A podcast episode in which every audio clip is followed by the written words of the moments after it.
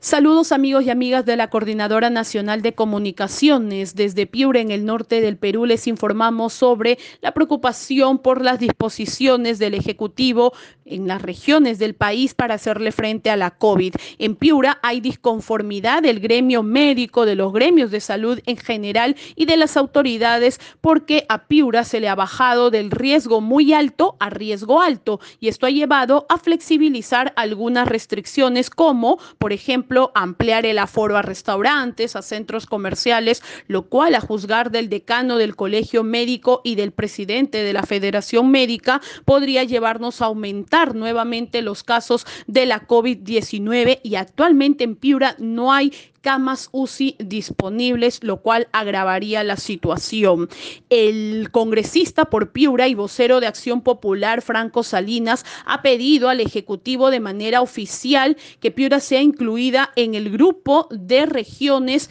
de riesgo muy extremo para que pueda ordenarse una cuarentena focalizada. Esto ha sido respaldado por los gremios médicos que ven con preocupación la situación de eh, Vamos a ver qué es lo que señala el Ejecutivo en las próximas horas respecto a la situación de esta región, donde el desfase de cifras, a decir de los especialistas, estaría llevando al MINSA a tomar malas decisiones. Y es que desde el inicio de la pandemia hay un desfase de cifras que se mantiene e incluso se ha agudizado. Por ejemplo, el MINSA reporta